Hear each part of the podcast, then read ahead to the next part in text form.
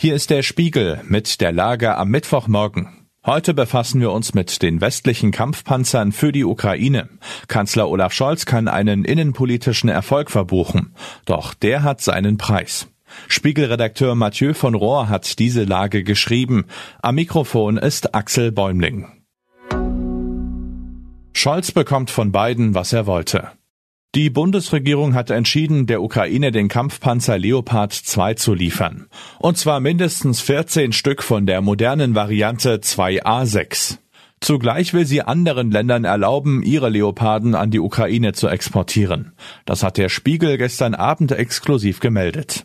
Kurz davor hatten amerikanische Medien berichtet, dass die US-Regierung ihre eigenen Militärs überstimmt habe und nun doch der Lieferung von M1 Abrams Panzern in die Ukraine zustimme.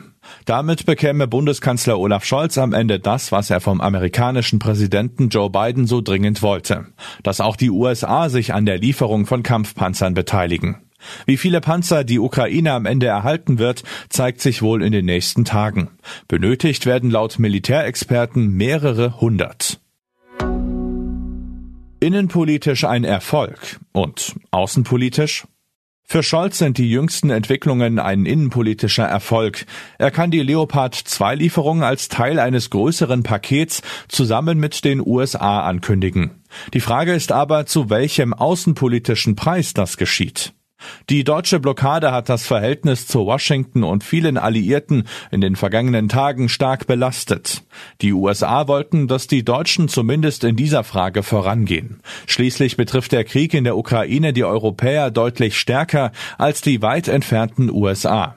Heute hat Scholz genügend Gelegenheiten, sich zu erklären. Im Bundestag gibt es eine von der Union erbetene Regierungsbefragung mit dem Kanzler. Danach folgt eine aktuelle Stunde zu den Panzerlieferungen. Politischer Skandal in der Schweiz. Die Schweiz beschäftigt sich gerade mit einem politischen Skandal. Es geht um den Innen- und Gesundheitsminister Alain Berset und um einen der mächtigsten Medienmanager des Landes, nämlich Marc Walder, Chef des Ringier-Konzerns. Der gibt die Boulevardzeitung Blick heraus. Der Pressechef des Gesundheitsministers soll seit Beginn der Corona-Pandemie praktisch eine Standleitung zu dem Medienmanager unterhalten haben.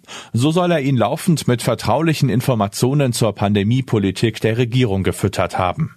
Das Schweizer Parlament will nun die Informationspolitik von Minister Berset unter die Lupe nehmen. Er ist in diesem Jahr turnusgemäß für ein Jahr Schweizer Bundespräsident. Ein Problem ist die Affäre vor allem für die Boulevardzeitung Blick. Durch die engen Kontakte des Ringier-CEOs zum Minister entsteht der Eindruck, es könnte gefällige Berichterstattung im Austausch gegen exklusive Informationen gegeben haben. Was sonst noch wichtig ist. USA betonen Wunsch nach NATO-Beitritt von Schweden und Finnland. Die beiden Länder streben eigentlich gemeinsam in die NATO. Die Türkei blockiert das wegen eines Streits mit Schweden. Von einem alleinigen Beitritt Finnlands will das US-Außenministerium aber nichts wissen. Rupert Murdoch zieht Vorschlag zur Fusion von Fox und News Corp zurück. Der Medienmogul wollte seine Zeitungen und TV-Sender unter einem Dach vereinen und sein Medienimperium wieder in alter Größe aufleben lassen. Nun scheiterten die Pläne offenbar am Widerstand von Investoren. Doomsday Clock nur noch 90 Sekunden vor Mitternacht.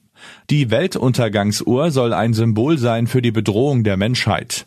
Nun zeigt sie nur noch eineinhalb Minuten bis Mitternacht. So wenig Zeit bis zum Weltuntergang wie noch nie. Soweit die Lage am Morgen. Alle aktuellen Entwicklungen finden Sie auf spiegel.de. Wir melden uns hier wieder mit der Lage am Abend.